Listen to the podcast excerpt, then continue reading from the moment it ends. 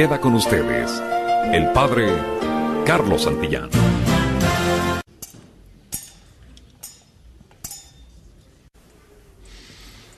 En aquel tiempo, al salir Jesús de la sinagoga, fue con Santiago y Juan a casa de Simón y Andrés. La suegra de Simón estaba en cama con fiebre y enseguida la avisaron a Jesús. Él se acercó y tomándola de la mano la levantó. En ese momento se le quitó la fiebre y se puso a servirles. Al atardecer, cuando el sol se ponía, le llevaron a todos los enfermos y poseídos del demonio. Y todo el pueblo se apiñó junto a la puerta curó a muchos enfermos de diversos males y expulsó a muchos demonios, pero no dejó que los demonios hablaran porque sabían quién era él. De madrugada, cuando todavía estaba muy oscuro, Jesús se levantó, salió y se fue a un lugar solitario donde se puso a orar. Simón y sus compañeros lo fueron a buscar y al encontrarlo le dijeron, todos te andan buscando. Él les dijo, Vamos a los pueblos cercanos para predicar también allá el Evangelio, pues para eso he venido. Y recorrió toda Galilea, predicando en las sinagogas y expulsando a los demonios. Palabra del Señor. Recibimos la bendición con la palabra de Dios.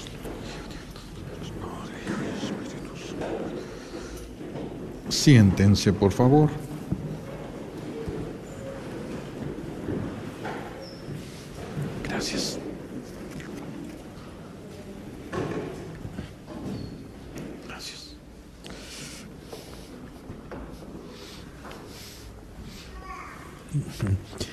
En la primera lectura, hoy escuchamos del libro de Job, cómo él después de haber perdido todo, Job era un hombre muy rico, uno de los hombres más ricos en su tiempo, y Dios permitió que lo perdiera todo. Perdió todos sus bienes, perdió a sus hijos, perdió la salud, perdió todo, todo, menos a su suegra. Entonces, como que sí estaba difícil, ¿no es cierto? Eh, y, termina cansado de sufrir, cansado de desgracia tras desgracia, cansado de enfermedad tras enfermedad, una desgracia tras otra. Se cansa, eh, se cansa Job, siente que llega al límite de sus fuerzas y reconoce, se reconoce Job, la vida es una batalla, la vida es, es un batallar constantemente. Y sí, pero después del pecado original. Esto no es lo que Dios pensó para nosotros. Esto, esto difícil de la vida es consecuencia del pecado, no es la voluntad de Dios que vivamos con tantos problemas, con tantas enfermedades, con tantas cosas. No, es la, no nos creó Dios así pero se perdió lo que Dios le regaló a Adán y a Eva, se perdió con el pecado. Con el pecado entra el desorden y el desorden nos hace daño. Y ahora todo nos cansa bueno, hasta los que se aman, se casan porque se aman y, el viejo no tarda en que de repente no aguanta su vieja y la vieja no aguanta ese viejo y, se aman y no hay momentos en los que no se soportan, momentos en los que no se toleran. El todo cansa, inclusive lo que amamos puede llegar a cansarnos. Todo ahora exige un esfuerzo así como para sacar los frutos de la tierra, que antes era por lo que dice, dice el Génesis, gratis, brotaba todo solo, ahora hay que trabajar la tierra para que dé fruto y se tiene que trabajar muy duro para que la tierra pueda dar fruto. Igual la familia, para poder tener paz, para poder tener felicidad, hay que trabajar duro en la familia. Si no se trabaja duro en la familia, no van a tener esa paz. En la vida del ser humano es un batallar constante, exige un esfuerzo grande porque todo es adverso a nosotros. Antes todo era gratis y todo estaba bien, mm, porque así lo dispuso Dios. Pero después del pecado, ahora todo nos cuesta. Todo es adverso a nosotros y todos hemos experimentado ese cansancio de Job. Todos hemos experimentado de una manera o de otra. Algunos se han cansado ya de la pobreza, de pasar necesidades, de ver que sus hijos tienen tantas limitaciones. Otros están cansados de la enfermedad, viven tomando pastillas y pastillas y terminan una enfermedad para pasar a otra y ya están cansados muchos de una sola enfermedad o de muchas enfermedades otros la falta de fuerza, tantas cosas que llegan a cansarnos en nuestra vida. Es normal, es consecuencia del pecado, pero quiero centrar la atención de una manera muy especial hoy en lo que provoca en nosotros la ingratitud de otras personas porque también eso nos cansa, pero es muy peligroso lo que nosotros podamos llegar a hacer cuando alguien es ingrato con nosotros. No vamos a hablar de la ingratitud de nosotros, vamos a hablar de la ingratitud de los que nos rodean para con nosotros para con nosotros. Vamos a centrar ahorita nuestra atención ahí. ¿Por qué? Porque cuando nos cansamos de la ingratitud, nos duele, llega a dolernos hacerle el bien a esa persona. Llega llega a dolernos. Y si le hacemos el bien, ya no se lo hacemos bien. Cuando están recién casados, ahí está la, la, esposa queriendo preparar todo delicioso, trayendo, llevando, haciendo las cosas lo mejor que pueda, ¿verdad? Y este, y cuando viene la ingratitud de su viejo, le prepara sus chilaquiles ella, pero oblero, le echa muchas ganas y él, mm, no te quedaron buenos, le faltan sal. Eh, y, y, le vuelve a poner y le echa poquito más y le pone salsita y todo. No, no te quedaron buenos, no te quedan bien. Llega un momento en el que tanta ingratitud Ahí están los frijoles, si quieres traga y si no, maruchas ahí, si quieres. Nos cansamos y nos endurecemos y nos duele hacerle el bien, nos duele hacerle el bien a esa persona.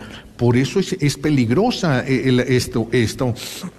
No el que tengan una ingratitud contra nosotros, sino la forma como nosotros reaccionamos ante, ante la ingratitud de los que nos rodean. Esto es lo que tenemos que, esto es lo que vamos a analizar en este momento. Entonces, vamos a detenernos en esos efectos de la ingratitud en nosotros, porque una ingratitud de una persona puede ser que nos endurezca el corazón y nos lleve al infierno. Y esa persona que fue ingrata con nosotros se arrepiente, se confiesa, paga su penitencia y se salva. Y nosotros nos condenemos. Fueron ingratos con nosotros y nosotros nos condenemos. Que, por eso tenemos que detenernos un poquito en, en cómo reaccionamos ante esta ingratitud de los que nos rodean. Por eso vamos a poner nuestra mirada en Jesús. Hay muchas cosas que se nos escapan. Lo decimos muy rápido, lo leemos muy rápido, lo vemos muy rápido y se nos escapa la esencia a veces de, todas las enseñanzas de Jesús. Hoy vamos a centrar la atención en Jesús en cuanto a dos virtudes, eh, en la bondad. Vamos a centrar mucho la atención en la bondad y en la mansedumbre. Es que la bondad sin mansedumbre no dura no dura mucho. Necesitamos que esté unida siempre la bondad con la mansedumbre a fin de que una, sean virtudes estables y esas virtudes se nos pueden llevar al cielo, pero no son fáciles de tener. Vamos a ver qué es lo que, qué es lo que sucede con todo esto. ¿Qué es lo que sucede? Este, vamos a ver la mansedumbre y la bondad de Jesús. Cómo Jesús hace el bien a todos. A todos los que le piden el bien se los hace. Eh, nomás les pregunta, ¿crees que puedo? Sí. Sí, sí, sí creo que puedes, que se cumpla y hace los milagros Jesús, sin importar si se lo van a agradecer o no. Sin importarle a Él si se lo van a agradecer o no, sin importarle si lo van a servir o no. De todos modos el Señor actúa, hace el bien, hace el bien, aunque, aunque no le vayan a corresponder. Y eso lo vemos muy claro con los diez leprosos. Cuando, cuando se encuentra aquellos diez leprosos y le Jesús, hijo de David, ten compasión de mí. ¿Creen que puedo sanarlos? Sí, creemos que tú puedes sanarlos. Vayan a presentarse al sacerdote. Y cuando van camino, quedan sanos los diez, pero solo uno regresa.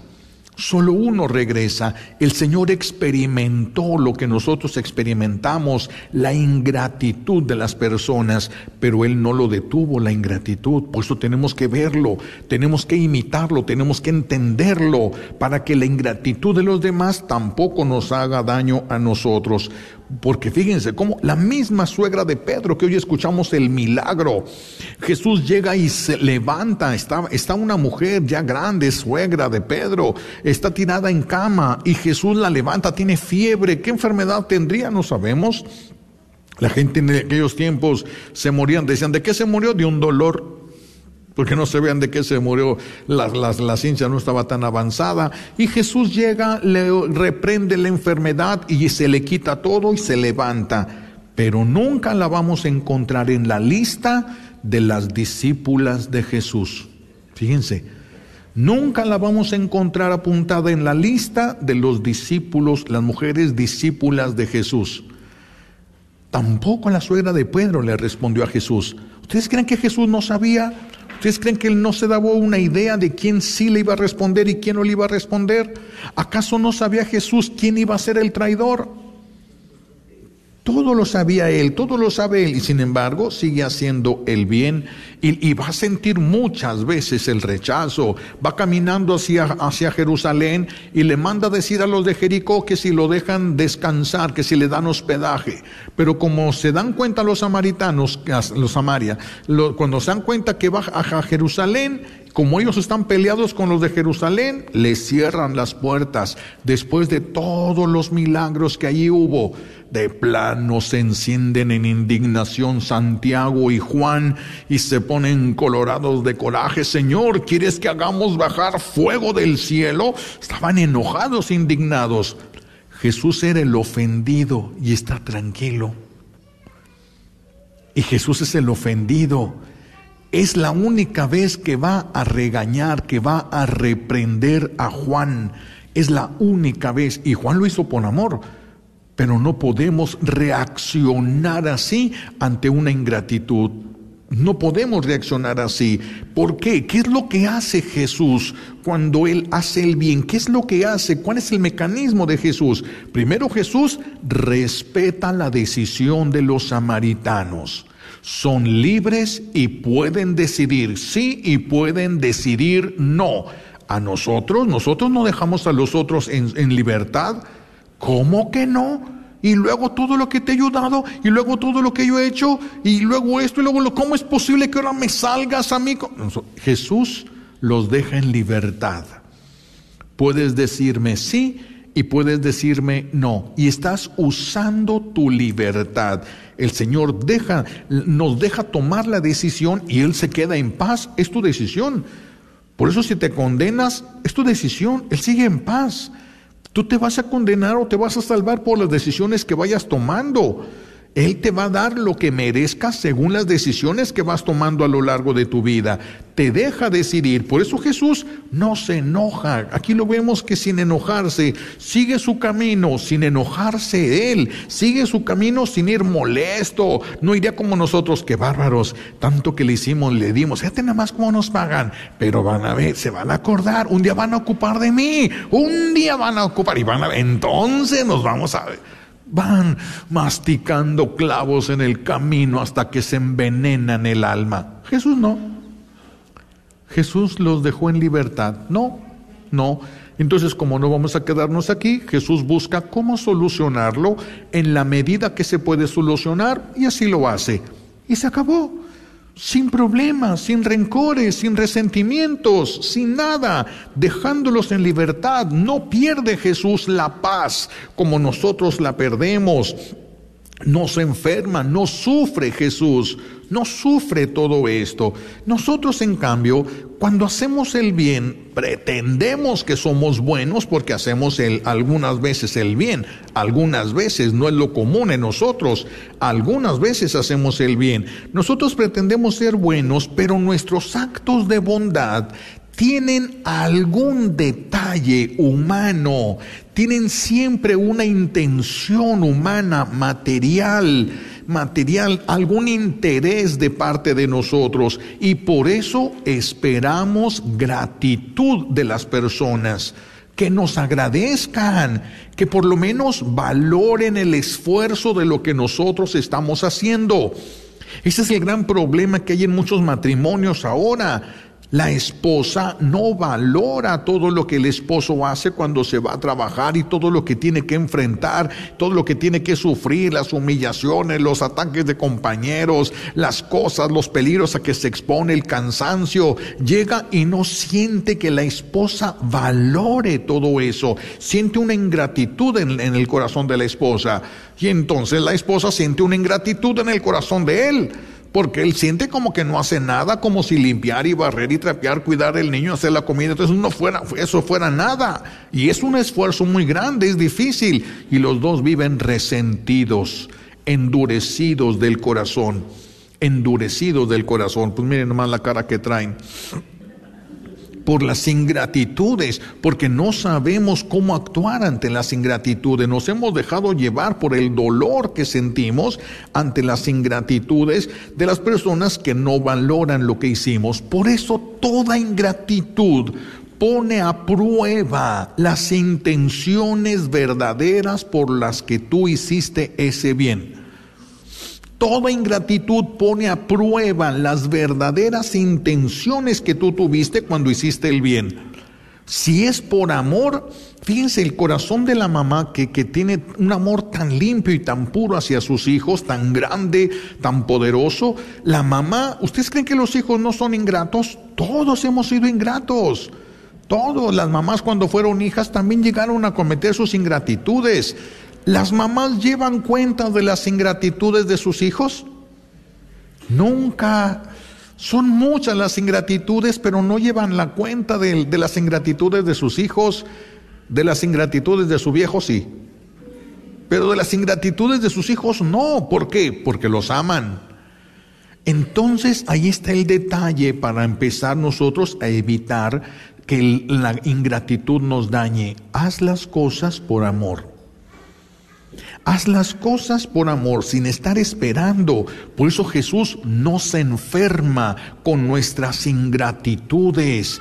No se enferma con nuestras ingratitudes, porque Jesús no necesita de nuestra gratitud para ser feliz.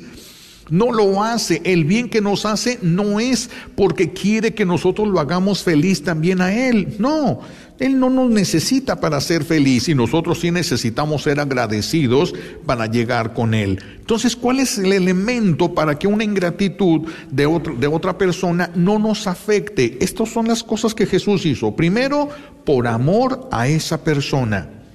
Y cuando tú y yo hacemos algo por una persona que amamos, nos sentimos bien. Cualquier cosa que hagas por una persona que amas, te sientes bien. Ya ganaste. Todos los actos ya estás ganando. Si te sientes bien, ya estás ganando. Aunque aquella persona no te lo agradezca. Pero tú sí le amas. Y como tú le amas y le haces el bien, tú te sientes bien. Jesús nos ama, por eso nos hace el bien y Él se siente feliz haciéndonos el bien. No porque le vayamos a corresponder, a servir, a ayudar, a alabar, a todo. No, él, él, él lo hace porque nos ama a nosotros. Lo hace por amor a Dios Padre y para la gloria de Dios Padre. Y solo por esa razón. Y solo por eso son las razones que mueven a, Jesús a, a actuar. Y por eso es que Él no pierde la alegría. Si una persona no le corresponde, no pierde nada a Él. No pierde nada. Jesús hizo las cosas por amor a Dios Padre. Por ejemplo, con los samaritanos, todo lo que Jesús hizo por los samaritanos, lo hizo porque los ama. Él los creó. Y lo hizo porque ama a Dios Padre y para la gloria del Padre. Los samaritanos no, lo, no fueron ingratos. No le sé por qué ni, ni cuenta, no lo tomes en cuenta. No le dieron gloria a Dios. Jesús le da gloria a Dios y se acabó el problema. Ellos no te dan gloria, yo te doy gloria. Yo te doy gloria en nombre de ellos. Y se acabó el problema. ¿Para qué envenenarnos? ¿Para qué darle vueltas? ¿Cómo es posible? Mira lo que me hizo después de tanto que yo le he ayudado, después de tanto que yo le he servido, después de que toda mi vida ha quedado aquí, todo. Mira nomás cómo me paga. Fíjate nada más, no es posible. Te vas a envenenar. Es lo único que vas a hacer. Vas a endurecer tu corazón y ya no vas a poder amar. Y te puedes condenar por esa ingratitud que te hicieron. Puede ser que se condene esta persona, pero también te condenarías tú, también te condenarías tú. Por eso Jesús no se engancha en las ingratitudes. ¿Por qué? Él gana. Es que Él gana porque Él hizo un acto de amor que lo hizo feliz. Ya ganó. Aquella persona no le correspondió, pero Él fue feliz haciendo el bien. Ya ganó, ya tiene su ganancia, Él ya.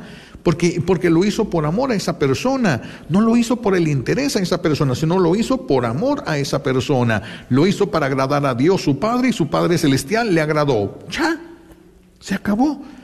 Ya, aquella persona no importa si quiere, si no quiere, si lo acepta, si no lo acepta, si lo entiende, si no lo entiende, esto no importa. ¿Por qué? Porque no lo está haciendo por esa persona.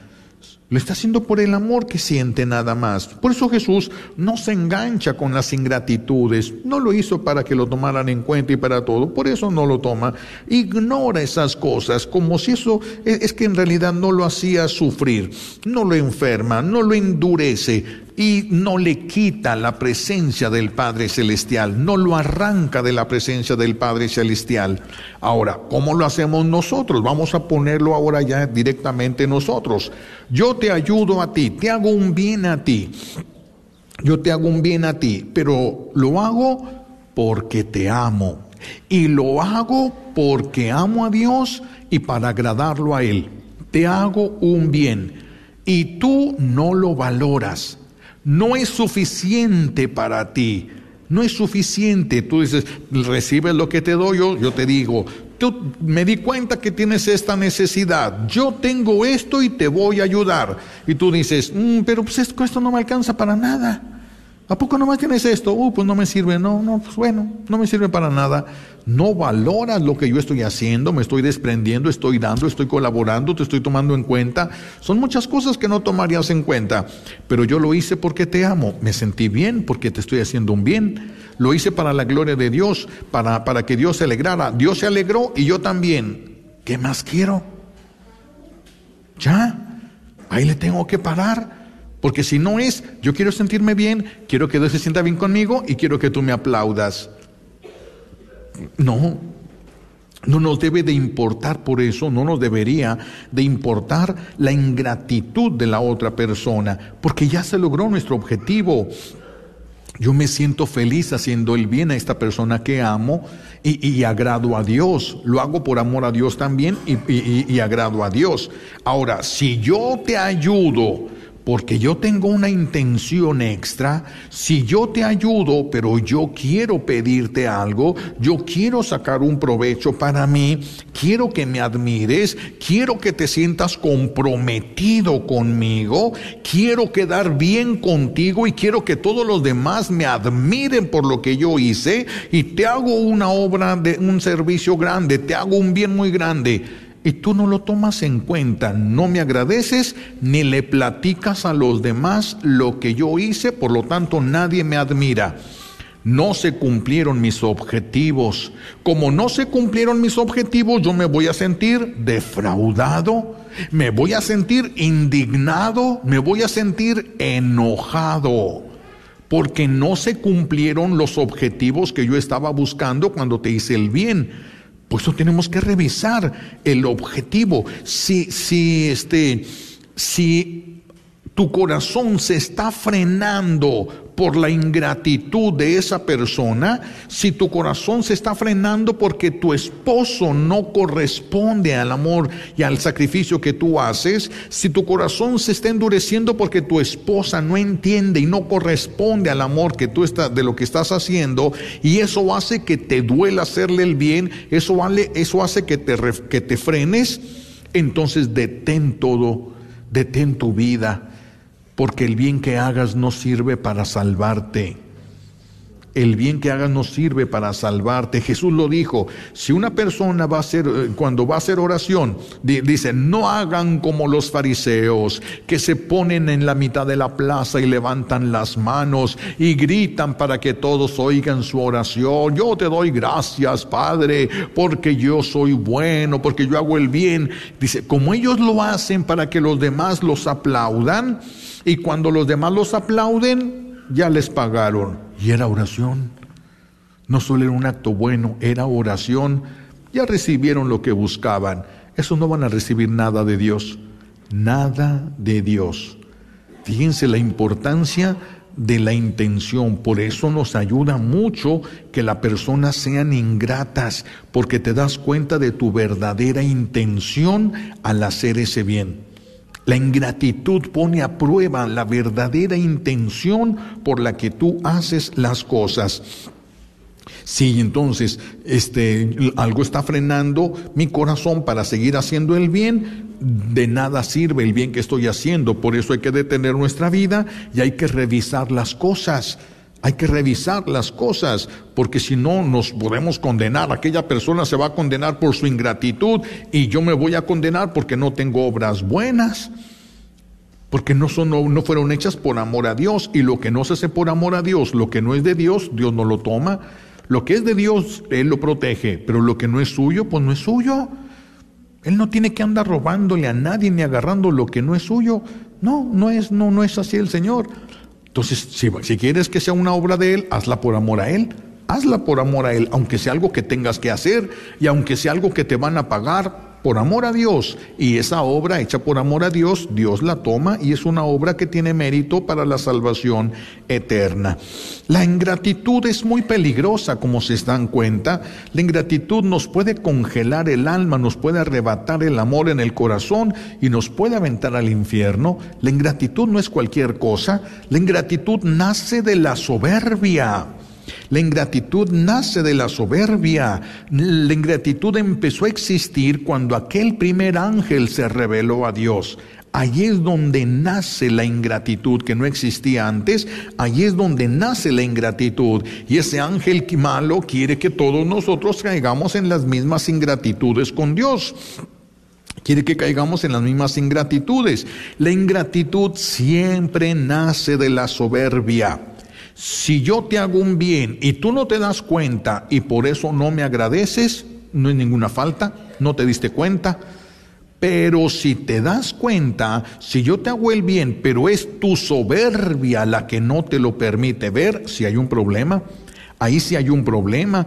Cuando la ingratitud nace así de la soberbia, es porque creemos que lo merecemos todo. Si yo le pago a una persona para que me esté haciendo tortillas, porque a mí me gustan las tortillas y yo le pago a esta persona solo para que haga tortillas y la persona hace tortillas y me las hace muy sabrosa, ¿le tengo que agradecer? No, le pago. Ya tiene su paga. Es, eh, eh, es, un contrato que hacemos. Ella hace tortillas y yo le doy dinero. Es un contrato. Ella tiene una obligación de hacer tortillas. Pero si no le pago, si no le pago, si viene una persona a la que yo no le pago y me hace unas tortillas a mí que no tengo yo ningún derecho a exigirle, ella me hace unas tortillas a mí, ahí es donde nace la gratitud, cuando yo no pienso que merezco todo. Cuando tú pienses que lo mereces, vas a exigirlo y te va a dar coraje si no te dan lo que tú estás exigiendo. Esa es la ingratitud que van a ser de la soberbia. Eso esa ingratitud nace de la soberbia. Por eso tenemos que cuidarnos nosotros de la soberbia. No pensar que nosotros lo merecemos todo. Todos me tienen que servir. Todos me tienen que ayudar. Todos me tienen que hacer el bien. Todos tienen que estar listos para ayudarme a mí. Todos me tienen que llevar todas las cosas a, a la mesa. Todos, todos me tienen que servir a mí. No podemos nosotros quién somos. Porque luego eso mismo se lo aplican a Dios. Pero ¿por qué Dios no me está haciendo lo que le pedí? ¿Cómo es que aquel sí se saca la lotería y yo no? ¿Cómo es que aquel sí pudo comprar un carro y yo no tengo carro? ¿Por qué? ¿Por qué? ¿Por qué hay estas diferencias? ¿Por qué Dios no me da lo que le da a aquellos? Empezamos a sentir, yo tengo derecho. Yo, ese derecho es lo que, es lo que nos lleva, van a ser la ingratitud. Es lo que van ahí es lo que va a hacer que nazca en nosotros la ingratitud, pensar que todos los demás están obligados a servirnos, están obligados a ayudarnos, sin que tengamos nosotros que agradecer. ¿Por qué? Pues porque sentimos que lo merecemos. Si yo lo merezco, ¿por qué te lo voy a agradecer? Yo lo merezco, pero si no lo merezco, tengo que agradecerlo. Tengo que agradecerlo. El que no comprende lo que Dios ha hecho por él, cae en una de las, una de las ingratitudes, en la ingratitud más grande que puede existir, despreciar la Eucaristía. Porque despreciar la Eucaristía no solamente es despreciar al Hijo de Dios, sino el sacrificio que se hizo por amor a ti. Y, y desprecias todo lo que Dios Padre te ofreció, todo lo mayor que Dios Padre, lo mejor que Dios Padre te ha dado todo, y eso es una ingratitud muy grande. Todos hemos sido ingratos, porque no todos los que estamos aquí, eh, nadie puede decir, no he fallado ni un solo domingo en mi vida a la Santa Misa, y ni una misa de precepto. Nadie puede decir eso. Todos hemos fallado, todos hemos, hemos sido ingratos con Dios, todos hemos sido ingratos de una manera o de otra con Dios.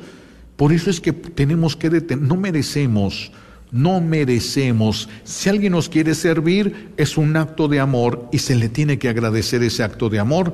Viene de Dios y por eso se le agradece a la persona porque es el instrumento que Dios utilizó para que me llegara ese bien. Se le agradece a Dios y se le agradece a la persona. Se le agradece a Dios y se le agradece a la persona porque no es algo que merecemos. No es algo que merecemos. Tenemos que tener cuidado, porque esto se da mucho, incluso con las herencias. Se da mucho con las herencias.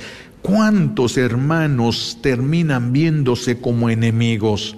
¿Cuántos? ¿Por qué? Porque ese hermano se quedó con lo que yo considero que tengo derecho. Otra vez el derecho. Otra vez la soberbia otra vez el derecho y la soberbia. Mis hijos, cuando el papá, la mamá, tienen algún bien matrimonio, algún bien este, material, y si ellos lo quieren quemar, no cometen ninguna, ninguna falta, es suyo. Si lo quieren tirar, no cometen falta, es suyo. Si lo quieren regalar a otra persona que no sean los hijos, no cometen injusticia, es suyo es suyo. Y nosotros a veces es que yo tengo derecho, es que yo lo merezco. Si nosotros dejáramos eso, si nosotros dejáramos eso de que merecemos, que nace de la soberbia, nace de la soberbia, aunque, aunque sea real, el hijo puede decir, ¿cómo es posible que mi mamá haya regalado ese carro cuando yo estaba aquí, que soy su hijo, pero no me lo regaló a mí, no me lo dejó a mí, que soy su hijo, y lo regaló a esa otra persona? ¿Es suyo? Si es suyo, ella puede hacer lo que le dé su regalada gana y no le falta a nadie y no le falta a nadie. Por eso tenemos que cuidarnos nosotros de no endurecer nuestro corazón, no endurecernos. Lo que, que tú le serviste a Dios, que tú le serviste, tu mamá siempre estuvo tirada en cama, estuvo dependiendo de todo, tenías que estarle poniendo sueros y dándole comida por tubos y por toda la cosa, y toda la vida tú estuviste allí, estuviste allí, estuviste ahí. Se muere tu mamá y le dejó todo a tu hermano. ¿Qué va a sentirse? Ingratitud. Pero si tú hiciste el bien y ese bien está delante de Dios, no perdiste. Tu bien está delante de Dios. No perdiste. Tu hermano no le ayudó a tu mamá. Él no tiene ese premio delante de Dios. Tú sí. Ya tienes un premio que salva, no una cosa material que no salva porque las cosas materiales no nos llevan al cielo necesariamente. Somos muy torpes para utilizar las cosas materiales, por eso no nos llevan al cielo, por eso no nos llevan al cielo. Vean cómo tenemos que cuidarnos de la ingratitud, de, de la ingratitud de los demás que no provoquen reaccionar con una ingratitud también nosotros hacia esa persona. No, no, no, hay que, hay que dejarles en libertad es libre, la persona es libre. Me acuerdo una vez, yo le llevé, eh, perdón que me ponga de ejemplo, ¿no? Pero pues, se me acuerdo ahorita, una vez le compré a mi madre, no me acuerdo qué cosa, yo estudiaba en el seminario de Mugrelia y, y le compré a mi mamá no sé qué cosa y se lo llevé. Y entonces le dije, mamá, mira lo que te compré. Y entonces ella me dice, ¿se lo puedo regalar a fulanita? Pues es tuyo. Si te lo hubiera prestado, yo te digo si se lo puedes dar o no. pero te lo regalé, es tuyo, es lo que te dé tu gana con él. Ya es tuyo, ya no es mío, ya es tuyo. Entonces tú puedes hacer lo que tú quieras. No me puedo enojar. ¿Cómo es posible? Yo haciendo el sacrificio, le compro esto y, y lo regala. Pues si es tuyo, puede hacer lo que le dé su gana, ¿no? ¿Por qué te vas a enojar? Estás echando a perder el bien que hiciste. Es lo único que estás logrando, estás echando a perder el bien que hiciste. Tenemos que dejar en libertad a la persona. Tenemos que dejarlos libres, tenemos que dejarlos en paz, no estar ahí tratando de controlar y manipular a las personas. Sí te di esto, pero tienes que hacer esto y tienes que hacer esto. Entonces no se lo regalaste, se lo cambiaste por lo que le estás pidiendo. Tenemos que cuidarnos de, no sentir eso en nosotros ni, de ni, que los demás lo lleguen a sentir. Si los, si los demás son ingratos, ese es su problema.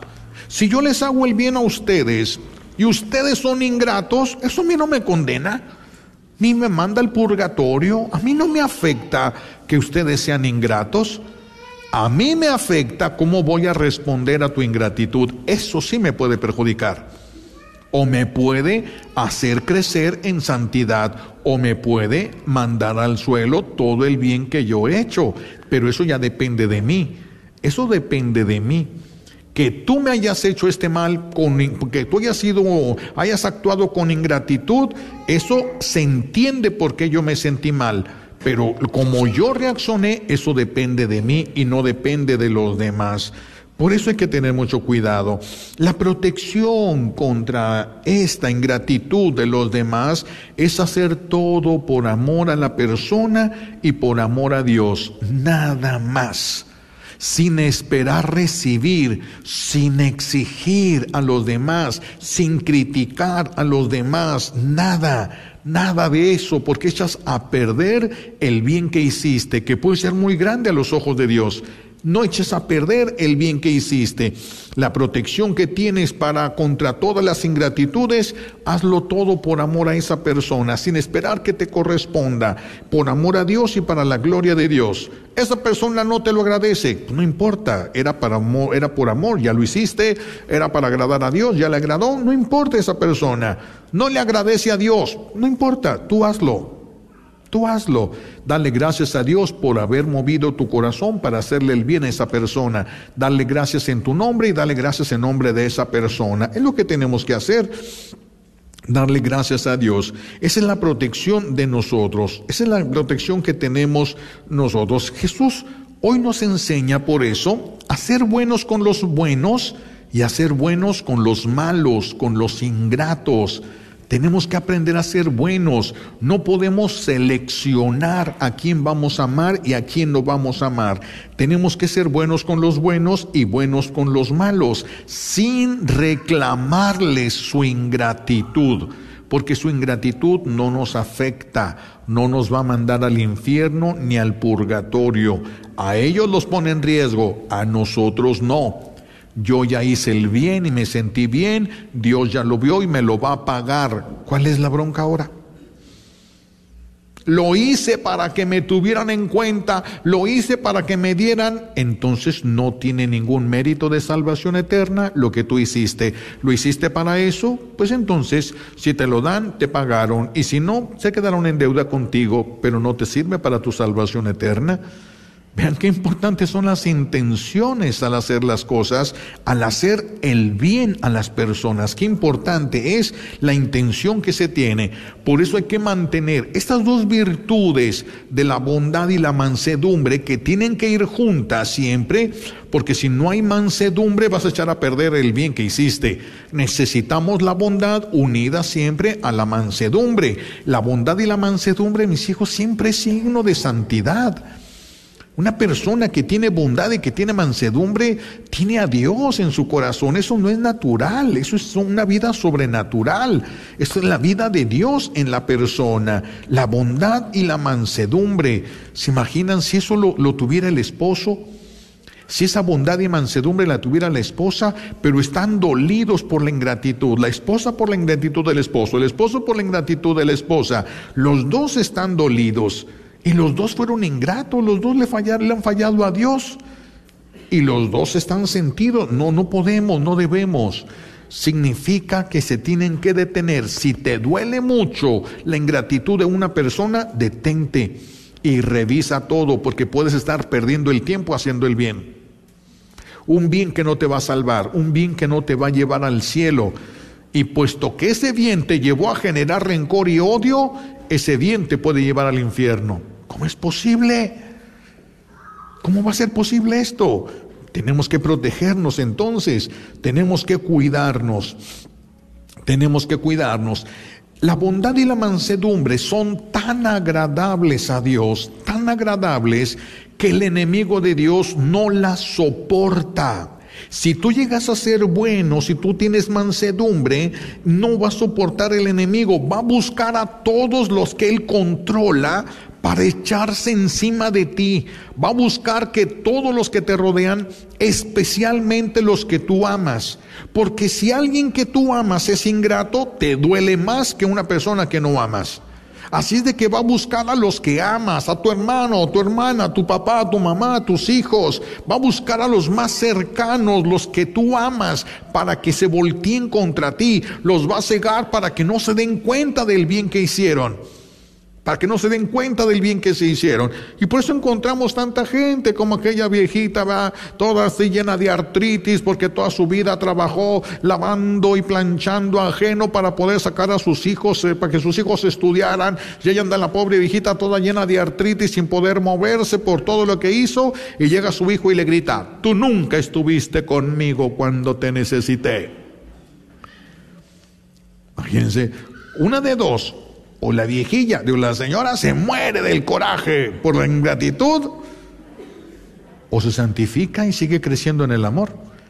Ella no perdió el bien que hizo. Ella no perdió el bien que hizo. El bien está delante de Dios. Y Dios le va a premiar. Entonces, si los demás no se dan cuenta, ¿qué?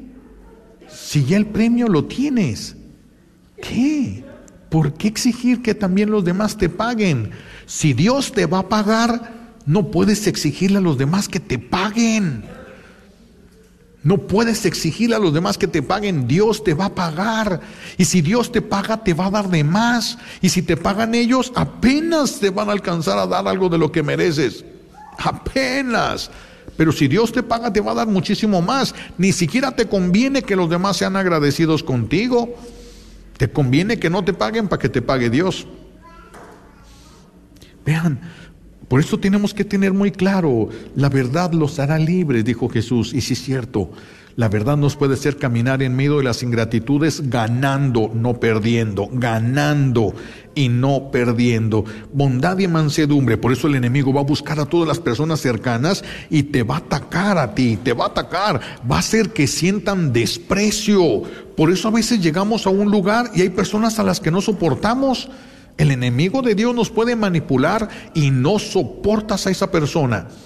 No soportas. A veces es la infestación que trae la persona de, espíritus los que hacen que todos los que estén cerca no la soporten.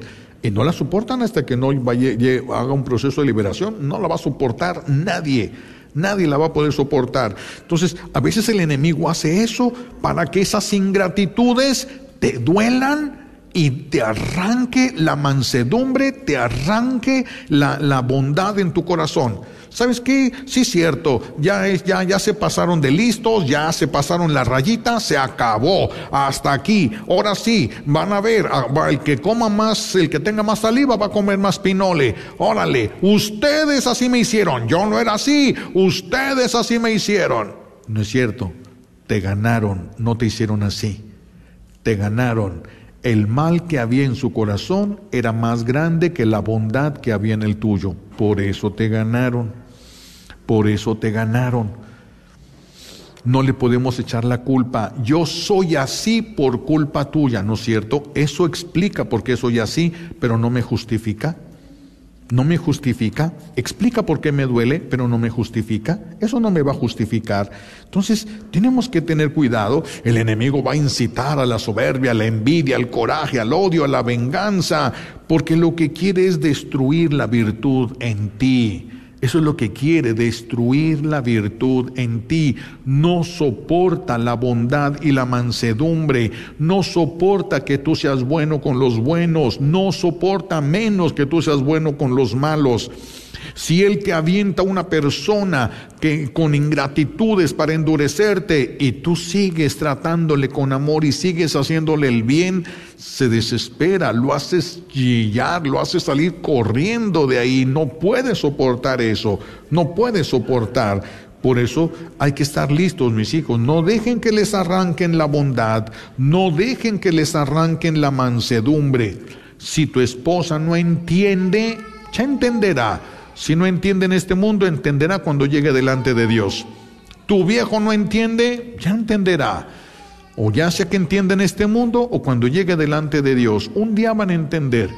Un día van a entender todo, absolutamente todo. Pero ustedes aquí en, esta, en la tierra no dejen que les arrebaten ni la bondad ni la mansedumbre. Si no te agradecen y te das cuenta, mala señal. Si, alguien no te agradece y te das cuenta que no te agradeció, mala señal. Revisa tus intenciones, detén eso, porque puede ser que estés trabajando y cansándote inútilmente. Puede ser que estés trabajando y cansándote inútilmente. Detén todo eso y revisa las intenciones, purifica tus intenciones. Si no te agradecen a, no te agradecen a ti ni le agradecen a Dios, pues tú agradecele a Dios. Es que mis hijos no quieren ir a misa, pues tú ve. Mis hijos no quieren amar a Dios, pues tú ámalo por ellos. Busca, busca esas soluciones, no el quedarte resentido, resentido en tu corazón por las ingratitudes de, de los demás. No, no deberíamos nosotros. Además, otra cosa y otra razón por la que no podemos ni debemos. Imagínense, yo te hago un bien a ti, te hago un bien a ti, cualquier cosa, te, te ayuda en alguna cosa, te hago un bien a ti. Y tú, en lugar de agradecerme a mí y agradecer a Dios por haberme tocado el corazón para hacerte ese bien, desprecias el bien. No lo agradeces, ingratitud. Entonces, yo, fíjense, cuando yo hice el bien, yo gano una recompensa de Dios. Cuando tú no me agradeces y yo le agradezco a Dios en nombre tuyo, recibo lo que tú ibas a recibir. Nunca perdemos, mis hijos. ¿Por qué nos vamos a enojar si estamos ganando? Estás ganando el cielo. ¿Qué más quieres? Estás ganando que a Dios le agrade tu vida. ¿Qué más quieres? ¿Por qué todos tienen que entender y por qué todos tienen que servirte y por qué todo tiene que estar bien? ¿Por qué? ¿Por qué? Si lo más importante es salvarnos, eso es lo más importante para nosotros, la salvación, eso es lo más importante para nosotros. Entonces, si tú no me agradeces y ni le agradeces a Dios y yo le agradezco en nombre tuyo a Dios y yo recibo lo que tú ibas a recibir, yo gané doble con el bien que te hice, ¿por qué me voy a enojar contigo? Mire, estos como son ingratos, qué bárbaros. No, esto no tienen vergüenza, no eso no tiene nombre lo que están. Pero si yo estoy ganando, ¿por qué estoy así? Estoy ganando, a menos que todo lo haya hecho por mí o por esa persona y entonces no estoy ganando nada, entonces sí me puedo enojar, dando trabajar para no ganar nada, pues sí, eso sí duele, eso sí cansa, eso sí lastima el corazón, pero si estoy ganando mis hijos, si estoy caminando al cielo, no me dieron esta persona a mí este, lo que me correspondía. Mi mamá no me heredó lo que me tenía que heredar a mí, lo que me correspondía porque yo hice esto, yo hice aquello. No, mi mamá no me heredó a mí lo que a mí me correspondía. Eh, pero yo ya, pero el bien que yo hice está delante de Dios. Y si yo no recibo ese bien y yo no me enveneno, Dios me recompensa por eso. No pierdo, no pierdo. Si, si hago las cosas como, de, como Jesús las hacía, no pierdo, gano, siempre voy a estar ganando, siempre voy a estar ganando, siempre. Entonces, no podemos ni sentirnos con las personas, no podemos indignarnos. ¿Cómo es posible que no, no, no podemos ni podemos reclamarles, no eches a perder el bien que hiciste? No eches a perder el sacrificio que hiciste, no lo eches a perder por esa ingratitud. Esa persona se puede condenar por su ingratitud, tú no. Tú no te condenas porque alguien sea ingrato contigo, esa persona se puede condenar, tú no. Tu viejo no te entiende y no te valora, pero Dios sí. Si Dios entiende, lo recibe y te está salvando a través de eso mismo, te está llenando de méritos, ¿qué más quieres? Tenemos que detenernos para ver eso. Por eso los invito a esta semana a que piensen, se detengan un momentito, que antes de ver todas esas horas de redes sociales, regálenle un ratito de eso, apaguen esa cosa y pónganse delante de Dios. Pónganse delante de Dios porque miren, muchos que hacen muchas cosas buenas, el día que se mueran, ellos piensan que van a encontrar todas sus obras buenas en el libro de la vida. Y no, van a estar en el libro de la muerte. Esas obras buenas no son algo por lo que Dios les va a recompensar, es algo por lo que les va a pedir cuentas. ¿Por qué? Porque no hicieron las cosas como tenían que haberlas hecho. Porque reclamaron, porque exigieron, porque gritaron, porque se les pasó la mano con una injusticia y ahora en lugar de que Dios les pague, les tiene que cobrar. Entonces, revisen, revisen eh, eh, cómo están tus obras, cómo reaccionas tú cuando alguien es ingrato contigo, cómo reaccionas tú. ¿Cómo has reaccionado ante las ingratitudes de tu esposo, de tu esposa, de tus hijos, de tus compañeros de trabajo? ¿Cómo has reaccionado ante, las, ante, esas, este, ante esas actitudes de los que te rodean? Todas esas ingratitudes, ¿cómo has reaccionado? Revisen, revisen, son obras buenas echadas a perder. Son obras buenas echadas a perder, pero las pueden corregir si corrigen las intenciones, las pueden corregir. Entonces revisen. Segunda cosa que les invito a trabajar este ¿qué es lo que has aconsejado tú a los que a los que sufren de ingratitudes? ¿Qué les has aconsejado? Piensen.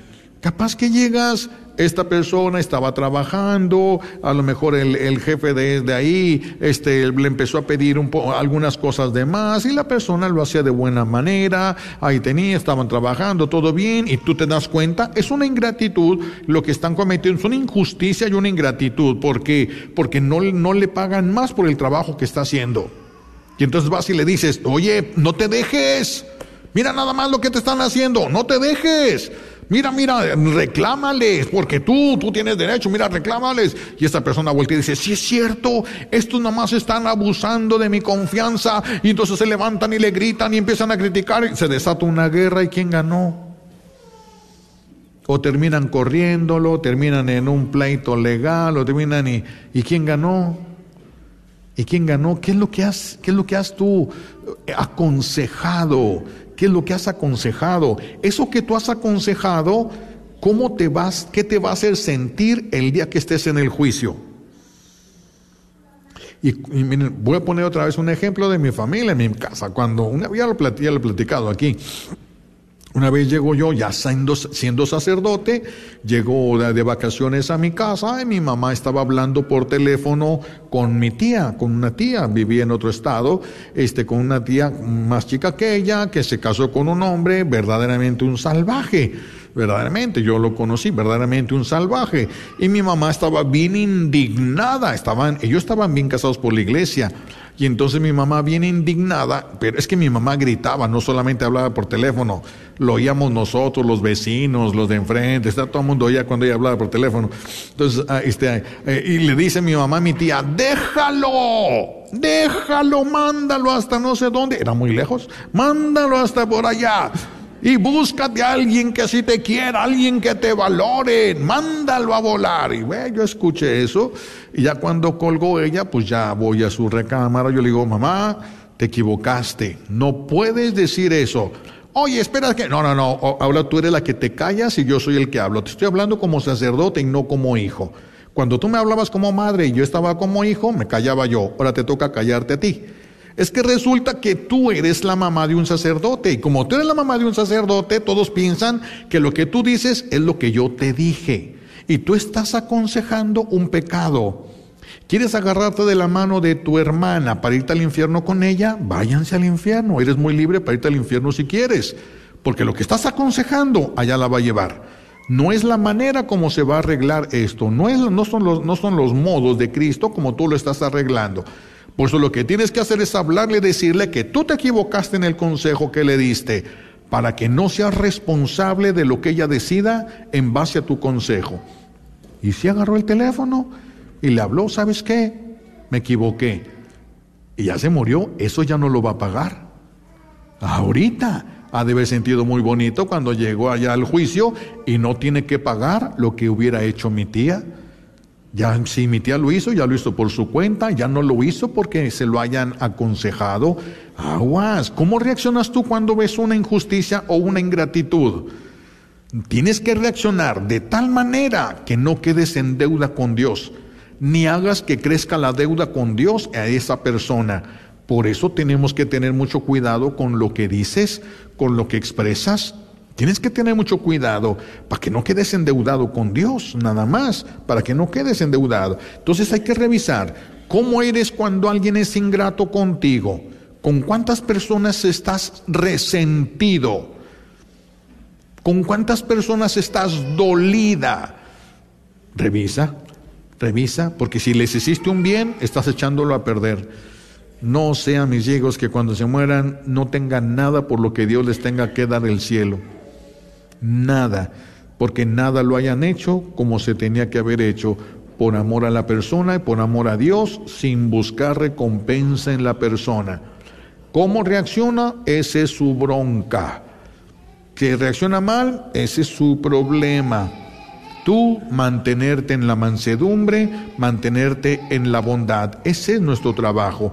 Ahí debemos cifrar nuestros esfuerzos búsquenle, dicen, eh, decían en mi rancho, búigale, búscale, si tendrás, si, si, si en algún momento tú con alguna persona quedaste resentido o dolido por la ingratitud de su corazón, búscale, búscale para que corrijas todo eso antes de que llegues al juicio, antes de que el Señor te lo muestre y tengas que pagar. Ahorita podemos corregirlo todo porque estamos vivos todavía. Ustedes están vivos, dormidos, pero están vivos. Y si ustedes hacen lo que tienen que hacer, van a corregir esto, van a descansar mucho el día del juicio. Se van a librar de mucho el día del juicio y van a tener obras verdaderas escritas en el libro de la vida. Le pedimos a Dios Padre nos conceda las gracias que necesitamos por los méritos de Jesucristo en la cruz y por la poderosa intercesión de la Santísima Virgen María al pie de la cruz. Alabado sea Jesucristo. Vamos a expresar ahora juntos nuestra fe. Ya quedan menos de 20 días para conocer el ganador o la ganadora de la SUV Mercedes-Benz 2024. No dejes pasar la oportunidad de comprar tu boleto y participar en esta oportunidad de ganarte un Mercedes-Benz nuevo. Si prefieres hacer tu compra en efectivo, recuerda que también hemos distribuido los boletos en las siguientes tiendas católicas y negocios. Santa Faustina frente a la parroquia de San Juan Diego. Librería parroquial en Oak Cliff. Tienda católica Shalom en Garland, Texas. Tienda católica El Sagrado Corazón dentro del Buckner Bazaar y la carnicería y taquería Don Cuco en sus localidades de la Northwest, el 635 y la Peachtree y la Bruton en Ball Springs, Texas. Una vez más, estos boletos están ahí en estas localidades para que tú puedas acercarte y comprar tu boleto en efectivo si es lo que prefieres. O si tienes la posibilidad de hacerlo con tu tarjeta de débito o crédito, llámanos. Estamos en la oficina 214-653-1515 o 972-892-3386. Esperamos tu llamada. Ya quedan menos de 20 días.